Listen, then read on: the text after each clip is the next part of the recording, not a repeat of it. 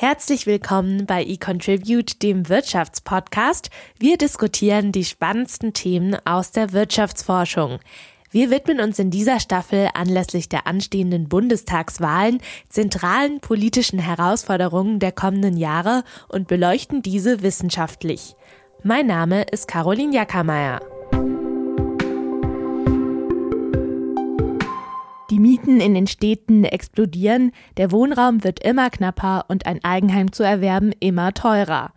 Diese Entwicklung gibt es in Deutschland schon seit Jahren. Trotzdem fehlt vermeintlich eine klare Strategie aus der Politik. Während die einen im Wahlkampf Steuererleichterungen und Bürokratieabbau fordern, wollen die anderen Parteien mit Mietendeckeln und Mietpreisbremsen gegen steigende Mieten vorgehen. Wie es zur angespannten Lage auf dem deutschen Immobilienmarkt kam und wie diese sich laut Prognosen weiterentwickelt, darüber spreche ich heute mit Moritz Schularik. Er ist Professor für Volkswirtschaftslehre bei eContribute an der Uni Bonn und beschäftigt sich neben Finanzmärkten und Geldpolitik unter anderem mit dem Immobilienmarkt. Wir diskutieren darüber, wie Mieten wieder bezahlbar werden, warum die Politik den Wohnungsbau in den vergangenen Jahren vernachlässigt hat und wie der Immobilienboom die Gesellschaft spaltet. Hallo Moritz, schön, dass wir heute sprechen können. Zu Beginn möchte ich ein Zitat aus der Einleitung äh, eines Artikels zum Immobilienboom in Deutschland zitieren, den du gemeinsam mit zwei Kollegen verfasst hast. Äh, Friedrich Engels diagnostiziert im Jahr 1872 die Verschärfung, die die Wohnungsverhältnisse durch den plötzlichen Andrang der Bevölkerung nach den großen Städten erlitten haben, eine kolossale Steigerung der Mietpreise und die Unmöglichkeit, überhaupt ein Unterkommen zu finden. 150 Jahre später steht die Menschheit wieder an derselben Stelle, mag man meinen. Ähm, ihr sagt allerdings, wir stehen vor einer neuen Wohnungsfrage. Ähm, jetzt mal ganz naiv gefragt, was unterscheidet denn die heutige Situation im Grundsatz von der damaligen? Wir bauen heute nicht genug. Also was wir damals gemacht haben im 19. Jahrhundert, also nicht wir, aber unsere Ur-Urgroßeltern, äh, war äh, Städte zu bauen. Das ist die Zeit, in der Berlin entstanden ist, in der Köln gebaut wurde, in der die Bonner Südstadt gebaut wurde und was nicht alles, London, Paris. Und ähm, also dieser Zustrom, dieser Urbanis diese erste große Urbanisierungswelle äh, sich in entsprechender ähm, entsprechender Bauaktivität auch wiedergespiegelt hat. Wir haben jetzt eine zweite in den letzten 10, 20 Jahren international auch beobachten können, so eine zweite Urbanisierungswelle, die sicherlich zu tun hat mit ähm, auch mit dem Wandel in der, in der Produktionsstruktur und den Dingen, dass wir gerne ähm, ja die Dienstleistungen sich in den Städten konzentrieren und wir auch sehr stark jetzt Dinge äh, machen, äh, produzieren, bei denen es auf Austausch und, und Nähe ankommt. So kann man überlegen, ob sich das übrigens mit natürlich mit, mit der Technologie wieder so ein bisschen ändert, aber äh, wir sind da nicht hinterhergekommen mit dem Bauen. Nee, genau, wenn man dann nochmal zurückguckt, auch ähm, wie ihr beschreibt, nach dem Zweiten Weltkrieg, äh, nachdem viele Städte zerbombt waren, gab es ja riesige Bauinitiativen auch in Deutschland. Bis in die 70er Jahre war das Thema Wohnungsbau auch ein zentraler Fokus der Politik, ähm, bis es so nach und nach ähm, ja ein bisschen von der politischen Agenda verschwunden ist. Wie kann es denn sein, dass es damals gelang, jährlich bis zu 600.000 Wohnungen auch aus dem Boden zu stampfen und die Zahl jetzt heutzutage äh, nahezu utopisch klingt? Ja, ich meine, viele von denen waren jetzt auch nicht so hübsch, ne? Aber da könnte man ja auch, ähm, da könnte man jetzt auch mal ein bisschen äh, nachlegen und wirklich unsere unsere Wohnsituation auch grund ähm, grundlegend verbessern. Wir haben ja in der Tat noch relativ viel Bestand aus diesen 50er Jahre Wiederaufbau, äh, schnell, schnell äh, Häusern, äh, wo man jetzt im Zuge auch des ökologischen Umbaus und Anpassungen an den Klimawandel überlegen könnte, ob man das nicht äh, nimmt als Chance, auch diesen Wohnungsbestand einfach mal zu modernisieren und ähm, ich sag mal ein bisschen zukunftsfähiger zu machen. Das kann ja teilweise auch heißen, dass man, dass man aufstockt oder abreißt oder umbaut. Ähm, da müssen dann die Architekten ran. Aber ich denke, neue Konzepte für und mal ökologisch eingebettetes Wohnen werden, werden eh notwendig sein. Ja, und auch einfach eben der Wohnraum an sich, der äh, knapp ist, immer knapper wird äh, und die Preise, die gleichzeitig für Immobilien und Mieten immer weiter in die Höhe schießen. Während da Immobilienbesitzer Kapitalgewinne einstreichen können, müssen Mieterinnen und Mieter vor allem in Städten äh, einen immer größeren Teil ihres Monatseinkommens für Wohnen ausgeben, wenn sie dann überhaupt eine Wohnung finden. Wir wollen heute darüber sprechen, wie auch die Parteien dieses Problem in der kommenden Legislaturperiode angehen wollen, ähm, wie sinnvoll da die Ansätze aus wissenschaftlicher Sicht sind und wie sich der Immobilienmarkt im kommenden Jahrzehnt laut volkswirtschaftlichen Prognosen entwickeln wird. Zunächst aber noch mal ganz kurz zum Status quo. Ähm, auch wenn wir jetzt 2020 beim Wohnungsbau mit mehr als 300.000 neuen Wohnungen wieder einen neuen Höchststand seit 2001 erreicht haben, hat die schwarz-rote Koalition ihr Ziel von 375.000 neuen Wohnungen ähm, zunächst verfehlt. Wie ist da deine Einschätzung? Wo liegt das Problem? Na, es gibt, es gibt eine Reihe von Problemen. Ein, ein zentrales sicherlich, dass die Bauämter überlastet sind und, und mit den Genehmigungen nicht hinterherkommen. Zweites Problem war jetzt sicherlich auch pandemiebedingt, ähm, im, gerade im letzten Jahr, dass wir dass da die Dinge länger gedauert haben.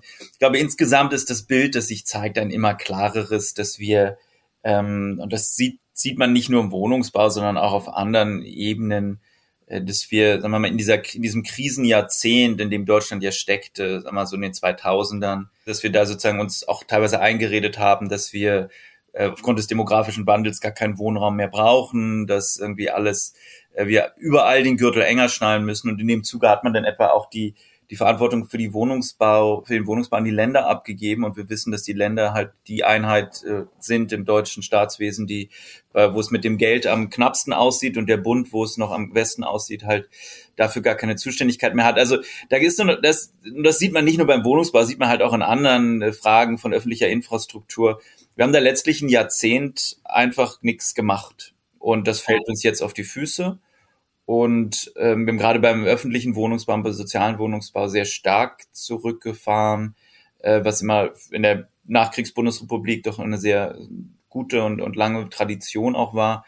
Und jetzt müssen wir da aufholen. Und dann haben wir immer dieses Problem, es ist sowieso, ja, man muss jetzt halt ähm, in relativ kurzer Zeit viel machen. Jetzt steigen auch wieder die Preise sehr stark bei den ganzen äh, Baumaterialien. Also sinnvoller wäre gewesen, wir hätten da ähm, ein bisschen weniger, weniger ähm, sozusagen zurückgefahren. Ja, du hast ja jetzt auch gerade schon äh, die vergangenen zehn Jahre angesprochen, äh, was die politische Seite angeht. Aber wenn wir jetzt nochmal nur rein auf den Immobilienmarkt schauen, äh, warum oder woran liegt es da maßgeblich, dass denn die Immobilienpreise dann eben auf der anderen Seite in Deutschland seit Jahren so massiv ansteigen? Ja, das hat, das hat zwei Gründe. Und zum einen ist es, ist es ganz, ist es natürlich wirklich die Attraktivität gerade von von ähm, städtischem Wohnraum, aber auch, dass wir als wir werden, wir werden eben im Laufe der Zeit reicher und wir wollen das auch, wollen dann auch ein schöner leben und wollen mehr Wohnraum und pro äh, Kopf ist der, ist der Quadratmeter, ähm,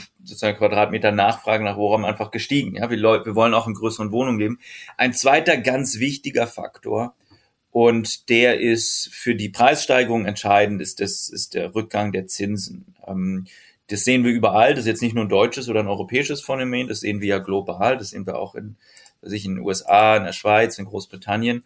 Und was passiert, wenn die Zinsen zurückgehen, ist, dass natürlich alles, was alle Vermögenstitel, dazu gehören dann auch Häuser und Wohnungen, die eine bestimmte, ja, die eine Miete zahlen, die eine bestimmte Rendite bekommt, dass deren Bewertung steigt, ja, weil halt Alternativen, Alternativen weniger weniger abwerfen und dann gibt es ein Gleichgewicht, ja, dann wenn man auf dem Sparbuch nichts mehr kriegt, dann ähm, bei der bei den die Mieten die Mieten aber immer noch sehr hoch sind, dann steigen halt die Preise, weil Leute vom Sparbuch in in Wohnungen und Wohnraum umschichten wollen. Und das sehen wir sehr stark in den letzten zehn Jahren. Da sind massive, ganz starke ähm, Vermögensgewinne angefallen. Also äh, das sind, ja, wir reden da von 1000, 2000 Milliarden, die da die Hausbesitzer und Wohnungsbesitzer in, in Deutschland als, ähm, als äh, zusätzliches Vermögen auf, ja, erfahren haben, dass ihnen sozusagen zugeflogen ist in den letzten zehn Jahren.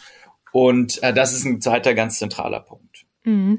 Und eben, dass die Gewinne auch zu, oder mehr als die Hälfte dieser Gewinne auf die reichsten zehn Prozent der Deutschen entfallen sind, wie er auch beschreibt.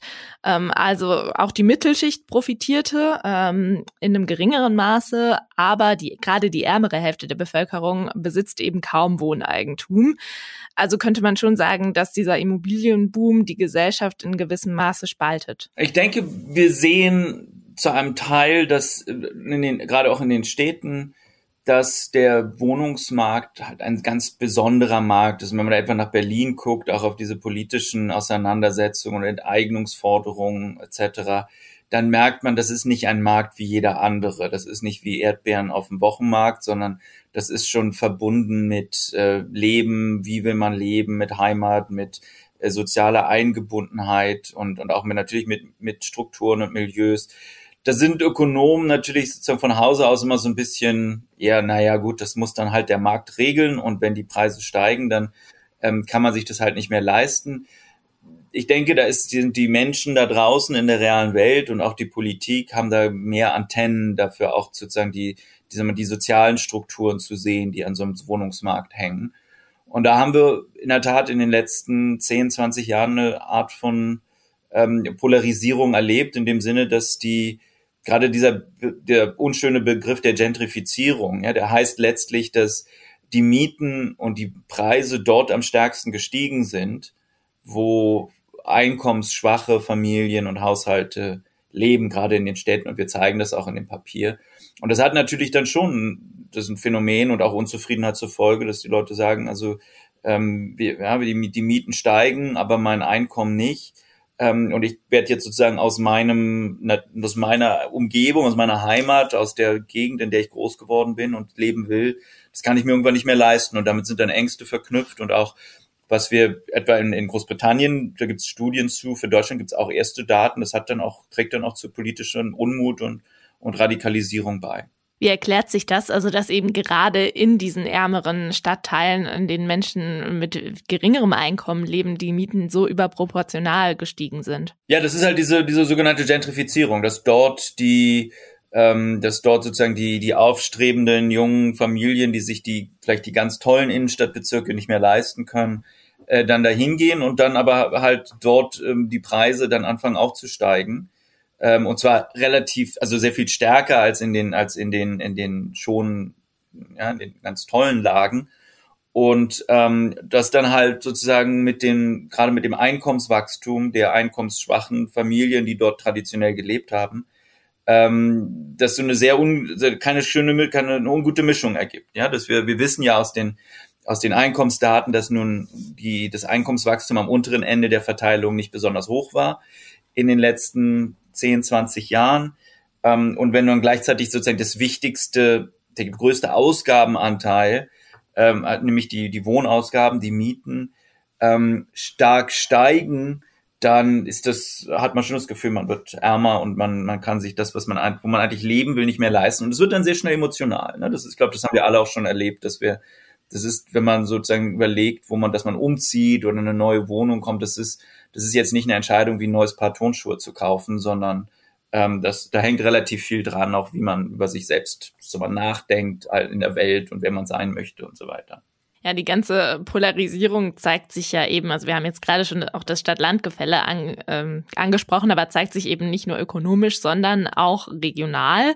Ähm, also die, der Immobilienboom zeichnet sich nicht in allen Regionen äh, gleich stark ab.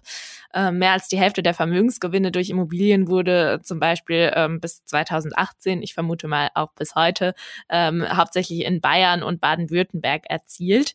Ähm, warum gibt's da innerhalb von Deutschland diese starke regionale Polarisierung? Naja, aber erstmal, also äh, das sind jetzt sozusagen die Zahlen ähm, für die für die Vermögensgewinne und die hängen natürlich damit haben damit zu tun, dass die Preise in, in Baden-Württemberg und Bayern, vor allem ich mal Bayern ist jetzt vor allem München, wenn man ehrlich ist, ähm, eh schon sehr hoch waren. Und wenn dann halt die Preise, die schon sehr hoch waren, nochmal, was weiß ich, um 50, 60, 70, 80 Prozent steigen, dann sind halt relativ zu den Einkommen oder sozusagen an, an, an Eurobeträgen dort die Gewinne sehr hoch. Wir sehen auch, ähm, und das ist eine neue, auch eine neue Forschung, an der wir gerade arbeiten, äh, wir sehen auch, dass die, ähm, dass die Preisgewinne dort besonders hoch sind, äh, dort besonders hoch in den Städten sind, in den großen Städten. Und ähm, also wenn wir jetzt sozusagen auf, auf, auf Berlin gucken oder auch auf Köln, äh, Düsseldorf, Frankfurt, dann sehen wir ähnliche Trends. Also man könnte eine ähnliche Polarisierung auch zwischen Land und Stadt. Ähm, hingegen gibt es ja auch dann eben Regionen wie Ostdeutschland oder das Ruhrgebiet, in denen das Wachstum geringer war. Äh, man kann dann also auch da sagen, ähm, oder wenn man das jetzt äh, grob zusammenfasst, dass der Immobilienboom die reicheren Regionen reicher macht und die ärmeren ärmer. Ich denke, äh, ja, ich denke, das ist, also sicherlich gibt es eine Polarisierung sowohl innerhalb der Städte als auch zwischen Stadt und Land. Und da müssen wir ähm, schon aufpassen, dass uns da ähm, es gibt ein schönes Papier, im, im, im, der englische Titel ist uh, Places That Don't Matter. Ähm, und äh, also die Orte, die keine Rolle spielen. Das ist natürlich ein ironischer Titel, natürlich spielen die auch eine Rolle und da leben auch Menschen. Und man kann halt auch sehen, dass diese dass diese ähm, Regionen, gerade wenn man nach Großbritannien guckt, ähm, sehr stark etwa jetzt für den Brexit sich äh, gestimmt haben, dass es eine gewisse politische Polarisierung gibt. Und dass die halt auch mit diesen gefühlten und, und ganz ja, sichtbaren äh, Unterschieden etwa im, in der, im Wert von Immobilien und den Preissteigerungen von Immobilien auch zu tun hat. Weil, und das ist halt eine Tatsache, die man erstmal, glaube ich, die ganz zentral ist, die Immobilie, das Haus, die Wohnung ist der wichtigste Vermögensbestandteil von Haushalten. Also es ist jetzt nicht, wenn sich da die Preise ändern. Das eine sind halt diese Sachen, über die wir schon gerade gesprochen haben, dass das halt auch ein Lebensgefühl ist, das damit verbunden ist. Das andere ist, dass es wirklich auch finanziell und ökonomisch der größte, der, das größte, der größte Anteil ist, der größte Batzen sozusagen ist. Und wenn sich da an den Preisen was verändert, dann wären einige sehr reich und andere hinken halt hinterher und das äh, wird immer zu gewisser äh, Unzufriedenheit führen. Mhm.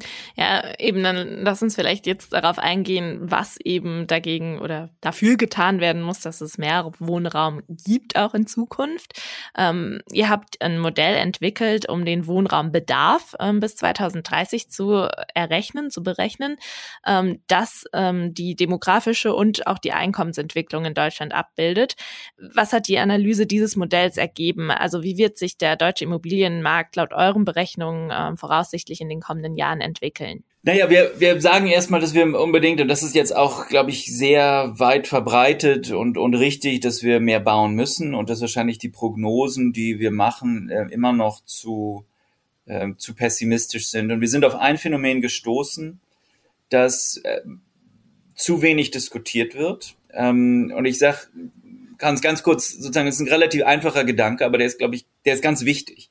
Denn die Prognosen für den, für das Neubauen, was man da zugrunde liegt, ist sozusagen der Wohnraumbedarf oder so Wohnraumverbrauch pro Kopf. Und jetzt sagen die Leute, naja, wir altern halt und die Bevölkerungswachstum ist gar nicht so hoch, wir brauchen gar nicht so viel Wohnraum. Und viele dieser äh, Prognosen nehmen halt, sozusagen, haben das als Annahme eingebaut. Und da sagen wir, da ist ein ganz großer Denkfehler drin, nämlich der, was wir in den Daten ganz eindeutig sehen, ist, dass die älteren Haushalte, jetzt, also die, die älter werden, das ist ja sozusagen auch Teil des demografischen Wandels, die höhere Lebenserwartung und so weiter, dass die einfach nicht aus den großen Wohnungen ausziehen. Und äh, das kann ich auch verstehen. Ich sehe das bei meinen eigenen Eltern. Ähm, die sind da verankert und die wollen da auch nicht weg und die haben dann aber halt äh, leben dann halt ähm, auf sehr sehr viel verbrauchen sehr viel Wohnraum sozusagen, der äh, aber nicht zur Verfügung steht. Und ich will ja auch nicht, dass die da ausziehen. Und ich glaube, das wollen wir alle nicht von unseren Eltern. Und dann kann man sich schon vorstellen, was passiert ist, ähm, die diese Idee, dass es dann so eine Art Downsizing gibt am, am älteren, ähm, ähm, sozusagen in, in, im Alter, äh, ist einfach nicht in der Realität da. Die Leute bleiben wollen, sind da verwurzelt, wo sie sind und die leben dann halt alleine oder zu zweit in in großen Wohnungen oder großen Häusern. Das heißt, diese ganzen Prognosen zum Wohnraumverbrauch sind im Zweifelsfall noch viel geringer. Wir haben viel weniger, als wir denken. Das heißt, die Antwort ist bauen, bauen, bauen. Und dann, ähm, und wir hatten ja angefangen auch mit dem Frage, da wir haben sehr viel gebaut das letzte Mal nach dem Zweiten Weltkrieg, weil wir es brauchten, weil so viel kaputt war. Und äh, wir sollten das, ähm, also es gibt eine Riesenchance, erstmal neu zu bauen, aber auch das, was es gibt, äh, was jetzt dem, in der Tat demnächst so an, an das Ende der, der Lebens, seiner Lebenszeit kommt, das zu modernisieren, schöner zu machen, größer zu machen, die Decken ein bisschen höher zu machen, äh, aufzustocken, was auch immer. Aber äh, sozusagen für die nächsten zehn Jahre auch in Verbindung mit ökologischem Umbau, Anpassung an Klimawandel, ähm, dann eine Menge, eine Menge in den Wohnungsbau zu stecken. Ja, dass das notwendig ist und dass wir mehr Wohnraum brauchen, ist der Politik ja auch klar. Ähm, in ihren Wahlprogrammen kündigen alle Parteien Maßnahmen für mehr bezahlbares Wohnen an äh, und befürworten dabei dann allerdings unterschiedliche Ansätze. Also während Union, FDP und äh, AfD auf schnellere Genehmigungsverfahren, weniger Bürokratie und Steuererleichterungen setzen, äh, wollen Grüne, SPD und Linke äh, vor allem auch durch zusätzliches Verhindern von von Mieterhöhungen, also zum Beispiel mit politischen Instrumenten wie der Mietpreisbremse, äh, wie dem Mietendeckel, ähm, diese Erhöhungen begrenzen oder verhindern. Ähm, jetzt habt ihr nicht direkt äh, simuliert in eurem Artikel, welchen Effekt jetzt äh, verschiedene Politikmaßnahmen auf den verfügbaren Wohnraum haben könnten.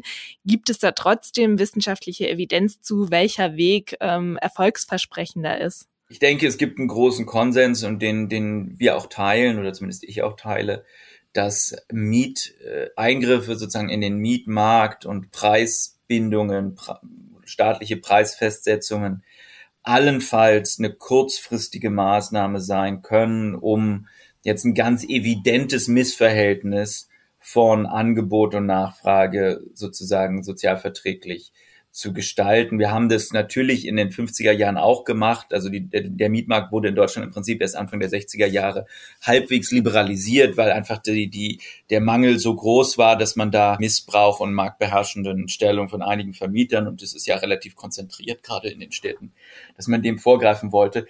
Aber ansonsten wäre ich da sehr skeptisch.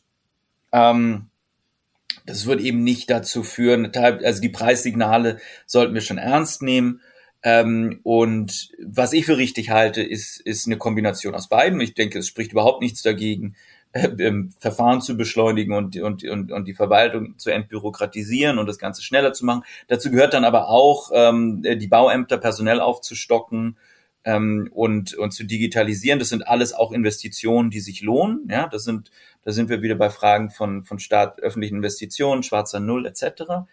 Ähm, und ähm, gleichzeitig wird, denke ich, es gibt einen wichtigen Platz für den öffentlichen Wohnungsbau, äh, gerade in den Städten. Und das ist auch ökonomisch äh, sehr sinnvoll und gut begründbar in dem Sinn, dass wir halt keine Segregierung wollen, keine äh, Enklaven, wo nur die Reichen wohnen und, und irgendwo die an, die irgendwo dann die Armen wohnen.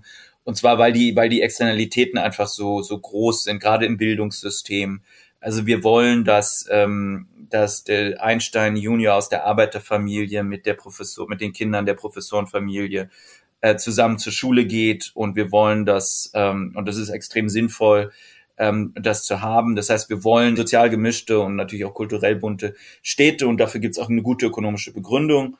Und ähm, da hat der öffentliche, da hat die öffentliche Hand, da hat der Staat eine Rolle zu spielen. Mhm. Vielleicht ein ganz kleiner Exkurs auch mal ins Ausland oder in unsere Nachbarländer. Also ist gerade dieser Mangel an bezahlbarem Wohnraum oder Wohnraum generell ein deutsches Phänomen, wie du ja im Einstieg auch schon angesprochen hattest, ähm, in den vergangenen zehn Jahren entstanden ist?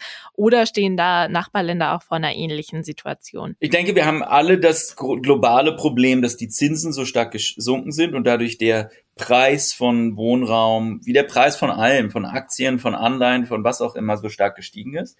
Und es gibt natürlich vielen das Gefühl, wenn man jetzt nicht geerbt hat oder nicht ganz viel gespart hat, ähm, da man immer irgendwie zehn Prozent oder 20 Prozent auch erstmal als Anzahlung sozusagen haben muss, auch wenn man sich einen großen Kredit holen kann, ähm, ähm, dass sie da gar nicht mehr irgendwie eine Chance haben, auf diese irgendwie Wohneigentum zu erwerben und, und man letztlich das Gefühl hat, man wird nicht mehr so schön, so gut leben können, wie zum Beispiel die Elterngeneration. Und das ist immer, das ist sozial immer ein, ein ganz, ganz problematisches Phänomen. Also wenn die nachfolgende Generation das Problem, das Gefühl hat, sie wird es nicht so gut haben wie die Elterngeneration, dann ist ein zentrales Versprechen der Marktwirtschaft irgendwie wird nicht mehr eingehalten, dass es nämlich irgendwie vorangeht und, und der Lebensstandard steigt. Ähm, das heißt, da ähm, gibt es ein allgemeines Phänomen, was andere europäische Länder auch betrifft. Ähm, in Deutschland kam, glaube ich, obendrauf die die äh, diese, dieses, dieses Problem, dass wir halt uns eingeredet haben, dass jetzt und jetzt auch wiederholt den Fehler machen, dass wir irgendwie ganz pessimistische Bevölkerungsszenarien an die Wand gemalt haben, die im Nachhinein alle Quatsch waren. Und ähm, jetzt machen wir den gleichen Fehler unter Umständen schon wieder.